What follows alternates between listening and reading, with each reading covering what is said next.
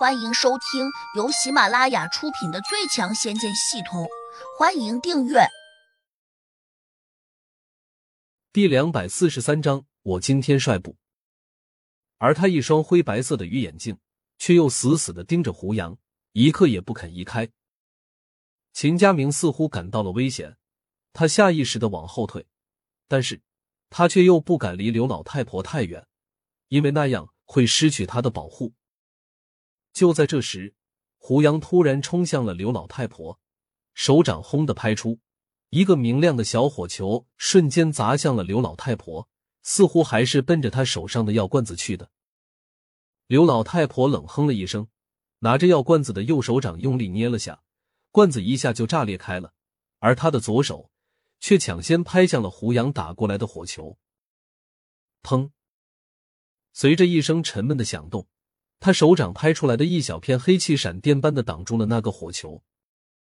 火球受阻，炸开之后，火星飞溅，空中更是冒出了一片浓郁的黑烟。这让刘老太婆有些惊诧。她原本以为火球爆开后最多留下一点点淡烟，哪里知道竟然会这么浓密。那一刹，他只觉得视线有些模糊，突然就看不清楚胡杨的身影了。他心里暗道了一声糟糕，但还是把罐子砸了出去。霎时，一片细密的米粒大小的黑色小飞虫冲向了胡杨，想偷袭我，没门儿！刘老太婆还冷笑了一声。谁知这时，他忽然感觉到一个人影急速的掠了过来，他急忙伸手去挡，可这一挡，他却又捞了个空。原来是个虚影。他心里越发有些吃惊，在修真界，他虽是个古真人，但对那些道行高深的修炼者，却或多或少有所了解。在他的认知中，一个人能够修炼到移形换位，且还能留下虚影迷惑对手的境界，那绝对是个不出世的高人，其功力至少接近地仙。可是他却又知道，胡杨只是个五级地灵，距离地仙还差得远。一个五级的地灵，怎么能放出如此厉害的法术？事出意外必有妖，莫非胡杨这小子之前故意隐藏了功力？他迟疑着的这么一刹那间，突然又听到前方传来一阵阵噼里啪啦的炸裂声，这好像是虫子爆裂炸体的声音。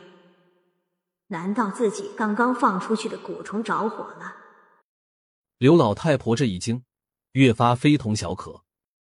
除了水火不进、刀枪不入的金蚕蛊之外，那些小蛊虫尤其怕火，而且修炼中人放出的火焰，那可不是一般的小火苗，至少是三昧真火。这种温度极高的火焰，可以瞬间把精铁化成铁水，把骨头化成灰烬。而那些小蛊虫显然就死得更惨了，甚至会化成器物。更可怕的是。这些他精心培养出来的成群的小蛊虫，在遭遇到三昧真火时，瞬间就会被团灭掉。转念间，看着眼前跳动着的火光，刘老太婆惊得目瞪口呆。让他更没有想到的是，胡杨的声音突然从他身后方向传了过来：“刘老太，你害过不少人吧？我今天得为民除害了。”刘老太婆暗道不好，急忙扑向了旁边。对于他这种警觉性极高的古真人来说，一旦发现危险临近，那他断断不会再傻乎乎的上前硬拼，他一定会先跳出敌人攻击的范围。他冲向旁边时，竟差点撞上一个人影，这让刘老太婆不仅又吃惊不小，她刚才有些乱，仿佛有点乱了分寸，以至于她昏了头一般，像个无头苍蝇。等到再反应过来时，终于来不及了！砰！一个东西闪电般的砸在了他的头上，力量惊人。纵然是刘老太婆这种古真人，竟也被砸得头破血流，整个人一下就晕了过去。在失去知觉的那一刹，刘老太婆似乎又听见了一个似曾熟悉的声音，但她已经反应不过来了，沉沉的昏睡了过去。胡老大，下不为例。上天禁止我们参与世俗间的纷争。我今天已经犯了律条，要是被上面知道，少不了会被打骂一顿。唉，这是土地老头的声音，他有些苦恼。今天本来是不想过来的，可是胡杨念的召唤地仙咒语让他无处可逃。这种咒语最神奇之处，并非只是命令地仙赶着过来见人，而是不服从召唤时会头痛欲裂。土地老头的前辈们曾经向天庭反映过，但是天上各路神仙都破解不了这种咒语，让他很是无语。他甚至认为那些神仙惹不起最先使用这个咒语的齐天大圣，所以这才敷衍着下界这些地仙。这也不奇怪，地仙的地位太低了，名义上说是个仙，实际上连天上那些大仙的宠物都不如。这也是土地老头急于巴结一个天上神仙的缘故。虽然目前来看胡杨不是神仙，但土地老头心里却坚定的认为，胡杨就算还没有修炼到仙体，那也一定是神仙下凡。土地，难道你就不想为民除害？胡杨不悦的看着他问道。土地老头讪讪道：“我只是个文官，平时只做一些记录，哪会出来？”打打杀杀干捕头的活。胡杨指着躺在地上的刘老太婆，突然露出了笑意，说：“这个鬼老太婆可是被你一门棒给敲昏的，你说吧，现在怎么办？”土地老头苦着脸说：“这是个意外，我没想到他真的会慌不择路的撞上来。